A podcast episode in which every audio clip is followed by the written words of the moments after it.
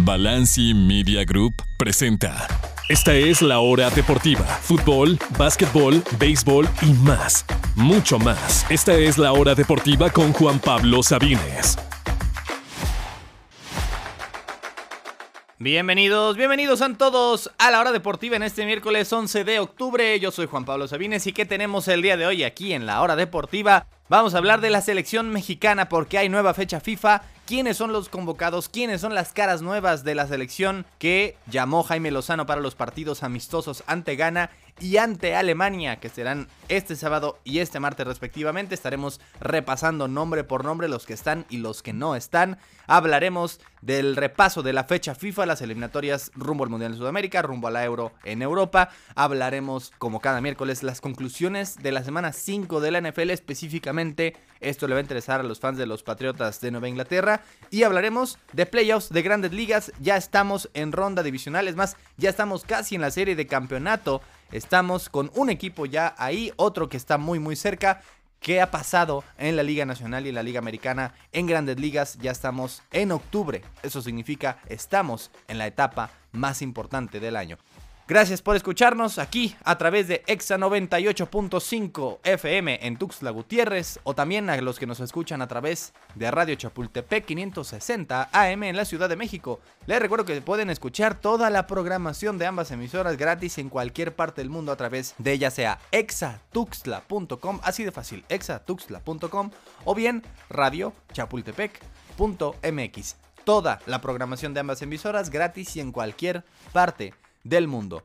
Estamos en su plataforma de podcast favoritas, busquen La Hora Deportiva, también ahí subimos los programas completos por si no llegan a escucharnos en vivo los lunes, miércoles y viernes a las 6 de la tarde, pueden también buscarnos y seguirnos por ahí. Demos inicio de una vez con la selección mexicana. La convocatoria que Jaime Lozano y la selección habían dado a conocer hace algunos días, que tendrá 27 jugadores, es decir, más de lo normal, más de lo que se acostumbra a los 23 o incluso hasta 26, que sería lo normal. Ahora tenemos algunas caras nuevas. Repasemos. ¿Quiénes son específicamente los jugadores que nunca habían estado en selección y que van a estar? Son dos que han tenido un gran mes, ni siquiera un gran año, un gran mes con sus equipos. Primero, el caso del arquero Julio González, portero que, ojo, no es tan joven, tiene 32 años, no es que necesariamente sea una promesa del fútbol mexicano ya a tal edad, claro, los porteros pueden durar por lo general más, pero me parece una bonita novedad que lo colocan junto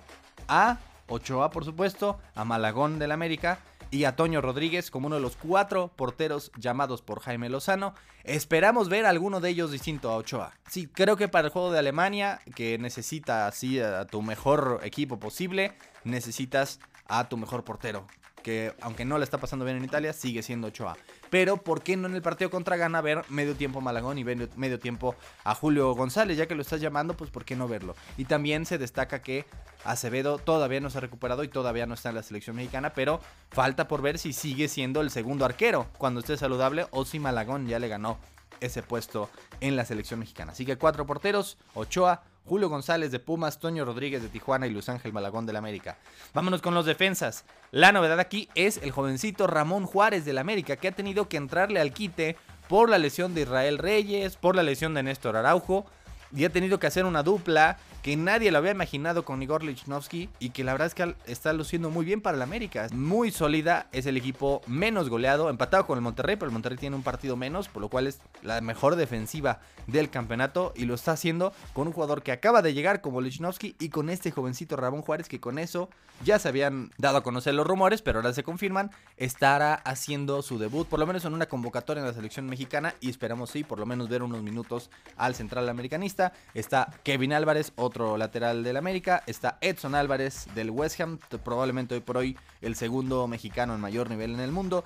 Johan Vázquez del Génova. Gerardo Arteaga y Jorge Sánchez, quienes no habían estado en la convocatoria anterior en septiembre porque estaban apenas arreglando sus temas de que si se habían quedado, el caso de Arteaga que se terminó quedando en el Genk o Jorge Sánchez que estaba haciendo su traspaso al Porto, no habían sido convocados en la fecha FIFA anterior, la de septiembre, ahora están de regreso con la selección mexicana, estará César el Cachorro Montes de la Almería, Víctor el Toro Guzmán, no el Pocho, el Toro Guzmán el de Monterrey y Jesús Gallardo también de Monterrey. Ojo que no estará Julián Araujo, el defensor de Las Palmas, está brevemente lesionado y por eso los únicos laterales derechos serán ahora entre Kevin y Jorge Sánchez estarán peleando esa posición. Esos son los defensas y esas fueron las últimas, las únicas dos novedades. Julio González de Pumas y Ramón Juárez, el defensor del América. Otro que regresa que tampoco estuvo en la convocatoria anterior fue Luis Chávez, quien está en el fútbol de Rusia. Estará de regreso, por fin lo podremos ver. Literalmente ver, porque nadie puede ver el fútbol de Rusia. Ahora estará de regreso Luis Chávez y podemos ver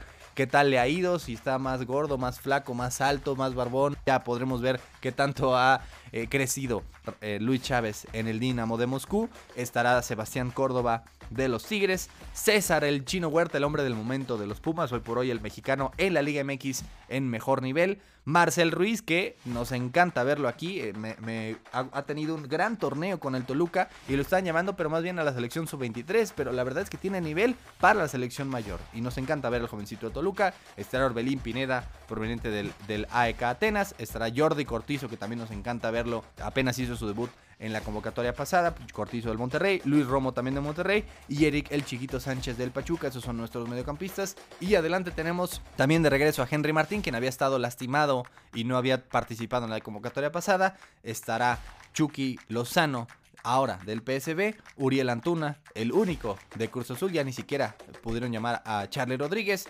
Raúl Jiménez del Fulham y por supuesto el mexicano en mejor momento en todo el mundo y eso es indudable, Santiago el Chaquito, el Bebote, como ustedes lo quieran decir, Jiménez. Esa es nuestra convocatoria.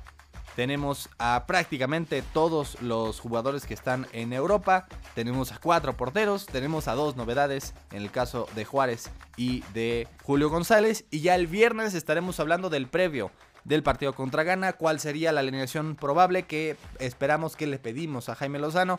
Por lo pronto queremos repasar quiénes son los 27 mexicanos que estarán en selección. Todavía no está Julián Quiñones, pero creo que es cuestión de tiempo para que sí se ponga la camiseta verde. Vamos a hacer una pausa, hablaremos de más de fecha FIFA, NFL y grandes ligas aquí en la hora deportiva. No se retire.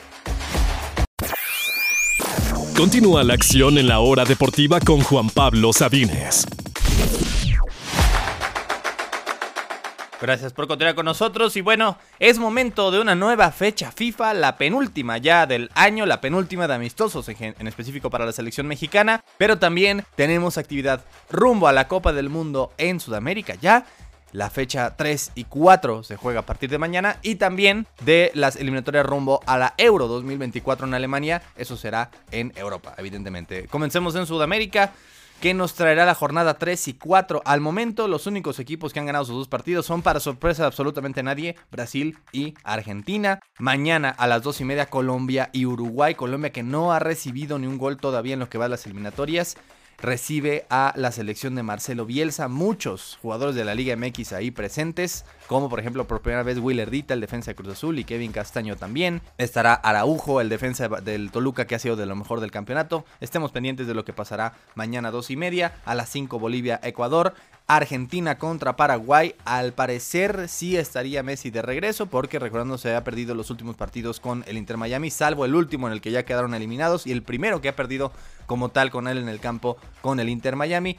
Mañana a las 5 reciben a Paraguay en el Estadio Monumental, el de River Plate, mientras que también Chile contra Perú, uno de los mayores clásicos, y Brasil contra Venezuela, todo eso es mañana entre las 2 y media y las 6 y media es el último partido. Y la segunda, la siguiente ronda, la jornada 4 ya, será el martes totalmente, Venezuela ante Chile, Paraguay ante Bolivia, Ecuador ante Colombia, Uruguay ante Brasil, partidazo a las 6 de la tarde el martes en el Estadio Centenario, ese mismo que abriría, espero, sigo en negación, pero sería el que abriría la Copa del Mundo del 2020 2030, mientras que Perú y Argentina cierran esta jornada a las 8 de la noche el martes. Las jornadas 3 y 4, recordando que al momento tienen 0 puntos Ecuador y Bolivia.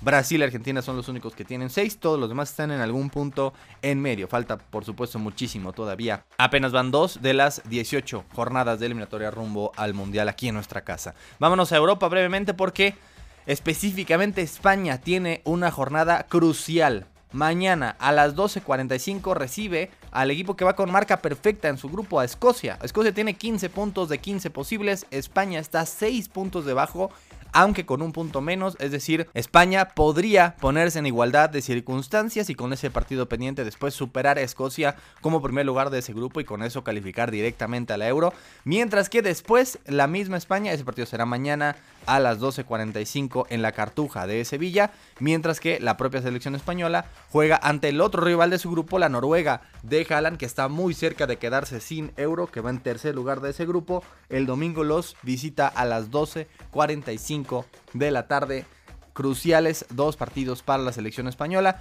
pero no es lo único que tenemos en esta eliminatoria rumbo al euro, que ya está llegando a sus jornadas finales, ya esta es la 7 y 8 se jugarán, y la 9 y 10 en noviembre, ya conoceremos a prácticamente todos los invitados a la euro, que tenemos también en estos días, grandes partidos como el Holanda contra Francia el viernes a las 12.45, ojo que Holanda también está lejos de Francia, que tiene paso perfecto, Holanda, igual que España, tiene 9 puntos tras 4 jornadas precisamente contra Francia había perdido el primer partido, ahora necesita vencerlos para tener chance de avanzar directo. Cualquier otra cosa y Francia ya estaría amarrando su boleto a la Euro 2024. Portugal contra Eslovaquia a las 12.45. Portugal recordando que es el equipo con la mejor marca de todas.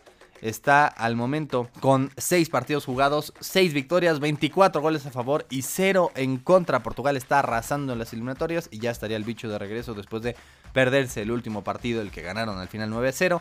Italia recibe a Malta, Dinamarca ante Kazajstán, eso es el sábado a las 12.45, Hungría contra Serbia, gran partido también el sábado a las 12.45, mientras que la jornada 8 comienza el domingo desde tempranito a las 7 de la mañana. Lo que decíamos lo más relevante, Noruega-España a las 12.45, Gales-Croacia a la misma hora. Mientras que ya hasta el lunes tendremos Grecia contra Holanda, Bélgica contra Suecia, Bosnia contra Portugal, Serbia contra Montenegro, dos países que solían ser uno solo hace algunos años.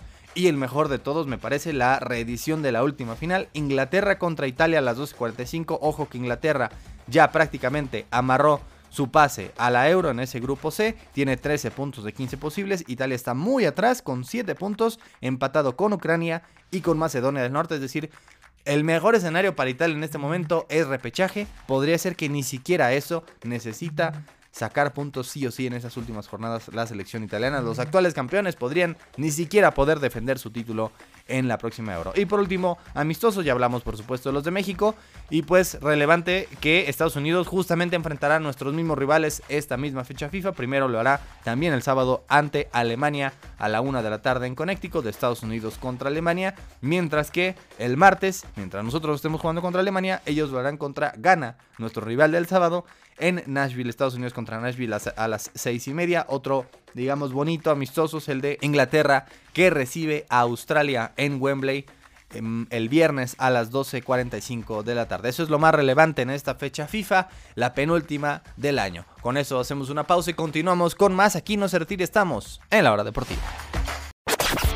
Fútbol americano, touchdown, toda la acción de la NFL, aquí en la hora deportiva.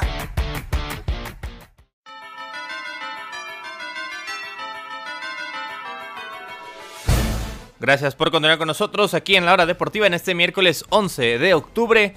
Antes de pasar a las conclusiones de la NFL, simplemente repasemos muy muy brevemente las cinco favoritas. Por primera vez desde la semana inaugural tuvimos semana perdedora, dos buenas, tres malas, pero por lo menos seguimos bien en el año, 15 buenas, 10 malas, eso por lo menos nos mantiene en un récord positivo, nos quedaron más mal los empacadores de Green Bay el lunes por la noche en Las Vegas. Pero bueno, pasemos ahora sí a las conclusiones. Y definitivamente tenemos que hablar de los Patriotas de Nueva Inglaterra, que no son el peor equipo de la liga porque existen las Panteras de Carolina, pero por ahí están ya en esa conversación.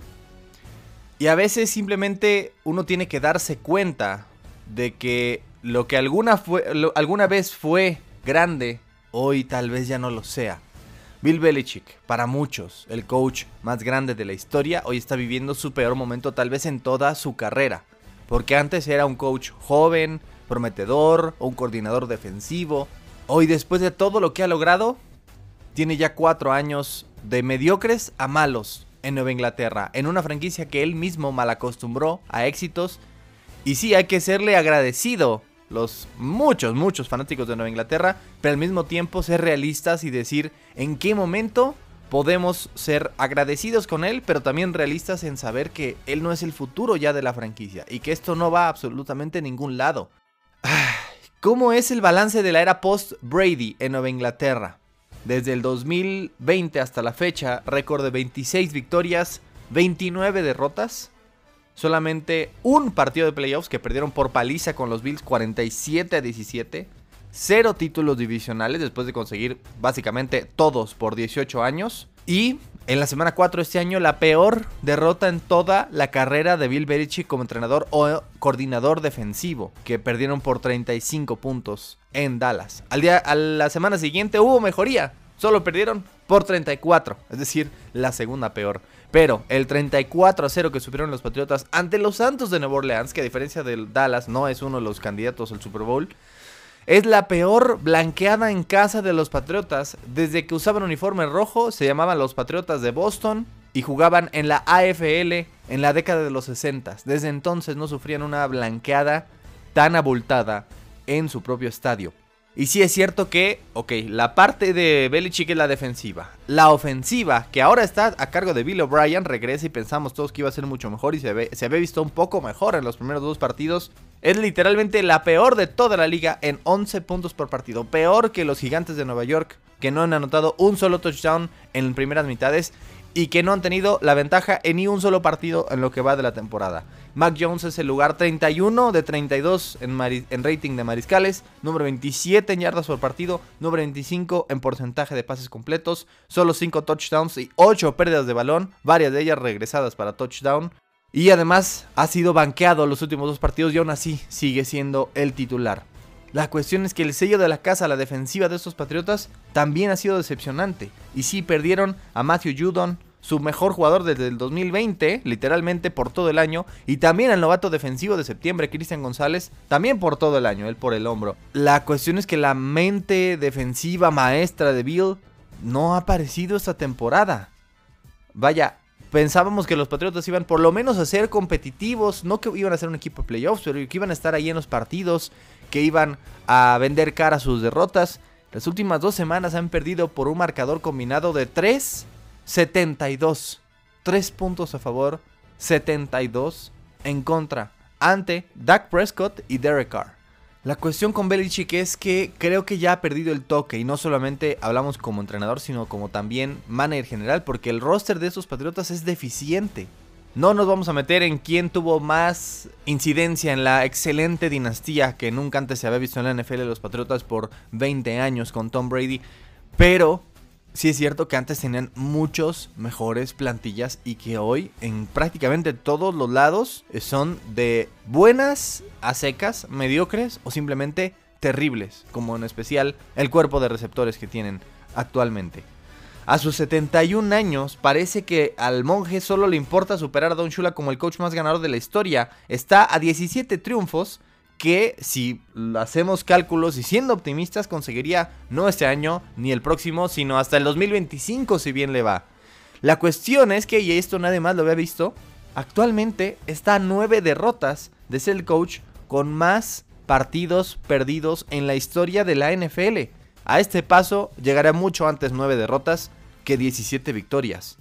De hecho, están Dan Reeves con 165 derrotas, Jeff Fisher 165 también, Tom Landry 162, Don Shula, el que busca superar en victorias con 156, Belichick ya 156 también, empatando a Don Shula en el cuarto lugar de la historia y más derrotas incluyendo playoffs, está a solamente 9 del total. Belichick que está obsesionado con el récord de victorias, con superar a Don Shula y parece que es lo único que le importa, podría más bien quedar primero como el coach más perdedor en la historia. Es más, podría conseguirlo este mismo año y estar muy lejos del récord de victorias. Y podría terminar pese a la dinastía que tuvieron los Patriotas y el éxito y la excelencia. Podría terminar Belichick no como el coach más ganador de la historia, sino como el más perdedor de la historia. ¿Qué tanta paciencia le tendrá Kraft? ¿Qué tanta paciencia le tendrá la enorme afición de los Patriotas?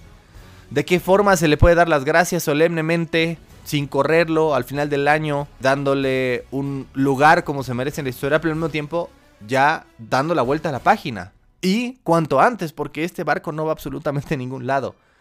¿O creemos realmente que el problema está en otro lado? ¿Es Mac Jones? ¿Es Bill O'Brien? Y lastimosamente para los tantos fanáticos de los Patriotas la respuesta no la sabremos.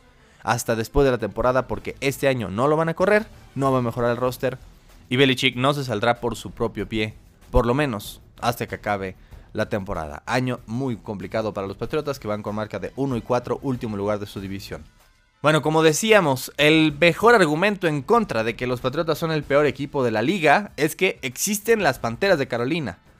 Son el único equipo sin victorias con 0 y 5 y lo peor de todo es que no les sirve de nada ninguna derrota porque su selección de primera ronda el próximo año, que al momento sería la primera global, le pertenece a Chicago. Es decir, es la peor situación posible porque normalmente un equipo que pierde, pues bueno, por lo menos tienes mejor posición del draft para ayudarte a tener un mejor jugador, en específico el próximo año una clase de mariscales como pocas se había visto en la historia del NFL, en especial la selección número uno de Caleb Williams, que será el nuevo Elway, el nuevo Peyton Manning, como lo están poniendo muchos. Los Panthers ya catafixiaron su futuro por un mariscal que, con todo respeto y sin exagerar, apesta. Bryce Young, tomado en la selección global número 1, absolutamente apesta. Es número 30 en yardas por juego, aún peor que Mac Jones. Número 29 en rating, peor que Mac Jones. Además de que ya se perdió un juego por lesión. Y tiene 5 touchdowns en el año, 5 touchdowns en 5 partidos, pero dos de esos últimos fueron en tiempo basura el domingo ante Detroit. Es decir, normalmente debería tener 3 touchdowns, 6 intercepciones. Es diminuto, no tiene absolutamente ninguna cualidad especial, no hace nada especialmente bien, no es muy preciso, no es muy rápido, no es muy grande, no es muy fuerte, no es, con todo respeto, no es que sea muy inteligente leer defensivos, por lo menos no en este punto de su carrera. No hay una sola cosa que demuestre que valga la pena haberlo tomado en la selección global número uno. Y más cuando vemos a dos mariscales que los tomaron después de él, a CJ Stroud en Houston, que no ha tirado una sola intercepción en el año. Y a Anthony Richardson en Indianapolis, que también se lesiona mucho, pero que ha mostrado él sí flashes de ser un futuro estrella de esta liga. Ellos están brillando, los tomaron después.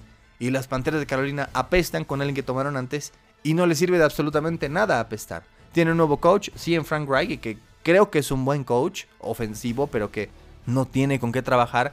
Y catafixiaron su futuro por un mariscal que apesta. Y lo peor del asunto es que parece que se equivocaron en Bryce Young. Es pronto para decirlo después de cinco partidos, sí. Pero lo que hemos visto hasta ahora es que es, demuestra que se equivocaron. Y ni siquiera van a poder enmendar su error el próximo año en un draft que va a dar la oportunidad a muchos de hacerlo y ellos ni siquiera van a poder corregir el error que ya hicieron.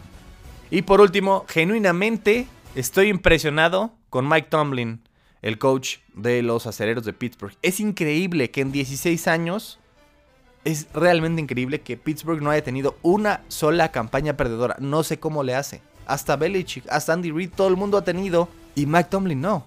Es uno de los más veteranos de esta liga y nunca ha sabido lo que es perder más que ganar partidos el mismo año. Y este año, teniendo claramente al peor mariscal de su división, aunque Deshaun Watson levanta por ahí la mano, una línea ofensiva, a diferencia de las que ha tenido Pittsburgh en la historia, mediocre, y un terrible juego corredor, Najee Harris definitivamente no es la solución a largo plazo. Y aún así ya son líderes de la división norte y ya vencieron a los Ravens por quinta ocasión de las últimas seis veces. Y ahora, además, de forma increíble, el partido lo tenían perdido, iban, abajo 10-3. Y entre un safety y una intercepción y los seis pases dejados caer de Lamar Jackson, increíblemente sacaron ese partido de forma hasta fortuita, diría yo. Me quito el sombrero con los aceleros que son competitivos para perder partidos por paliza, como ante San Francisco. Y luego la sorpresa de otra paliza ante Houston. Y aún así han ganado los otros tres por una posesión. Están en primer lugar de su división. Vencieron otra vez más a los Cuervos de Baltimore. Y siempre están ahí, siempre son competitivos. Aplausos a un gran entrenador como Mike Tomlin. Y con eso vamos a hacer una breve pausa musical. No se retire porque seguimos aquí en la hora deportiva con más acción ahora de grandes ligas antes de despedirnos. No se retire.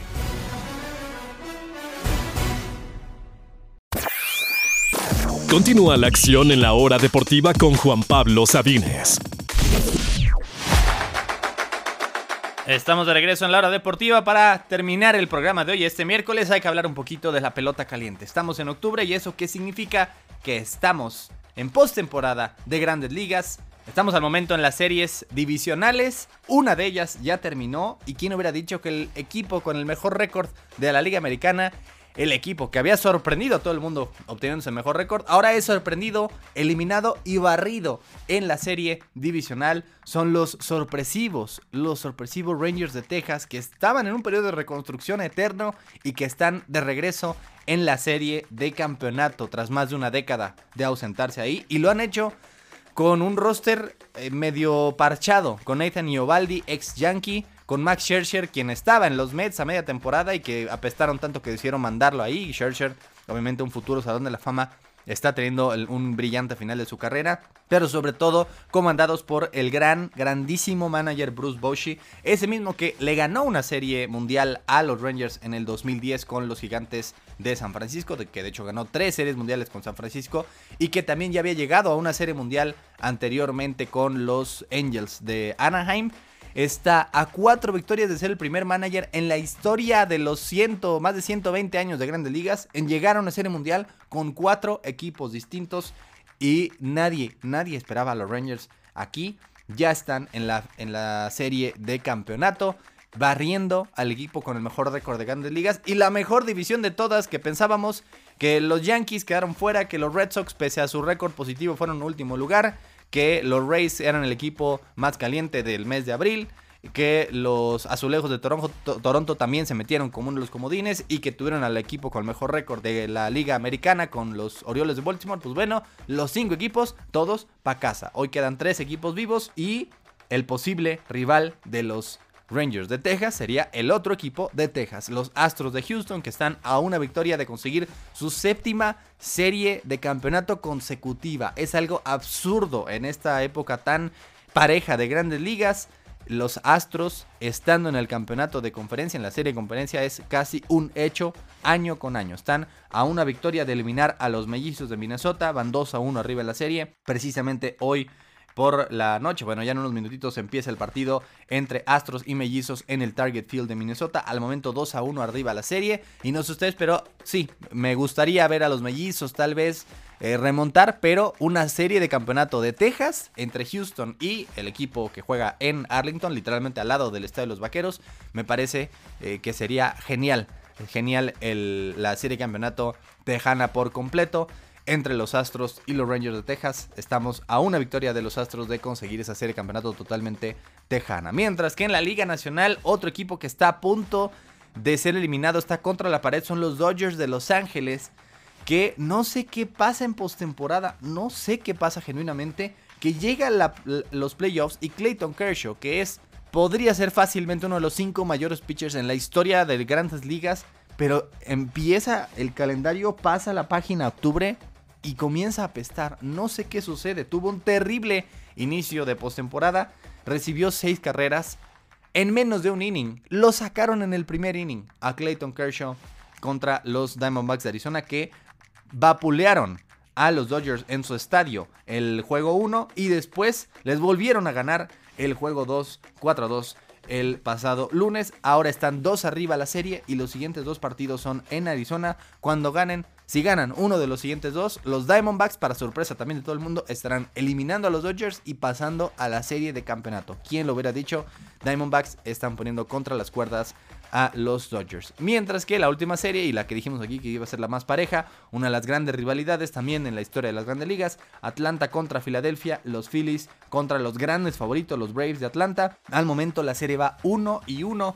Los Phillies pudieron robar el primer partido en Atlanta blanqueando a los Bravos. Ahora la serie se muda a Filadelfia, es la serie más pareja y la serie que parece va a tardar más tiempo en definirse. Mañana se estará jugando el partido 4 de regreso en Filadelfia. Este sábado, a más tardar, estaremos concluyendo las series divisionales y el domingo mínimo estaremos comenzando las series de campeonato. Los Rangers son el primero de los cuatro invitados. Al momento, Houston, Arizona tienen la ventaja, mientras que Atlanta y Filadelfia están empatados. ¿A quién veremos ahí? Lo descubriremos este fin de semana. Y con eso nos despedimos, amigas y amigos. Gracias de verdad por escucharnos en este miércoles. Gracias, de verdad, estamos de regreso el viernes.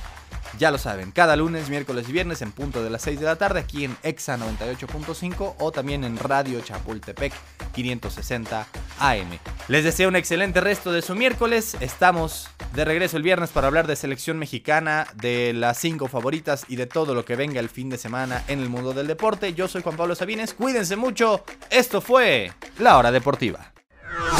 Toda la información del deporte nacional e internacional la escuchaste aquí en La Hora Deportiva con Juan Pablo Sabines.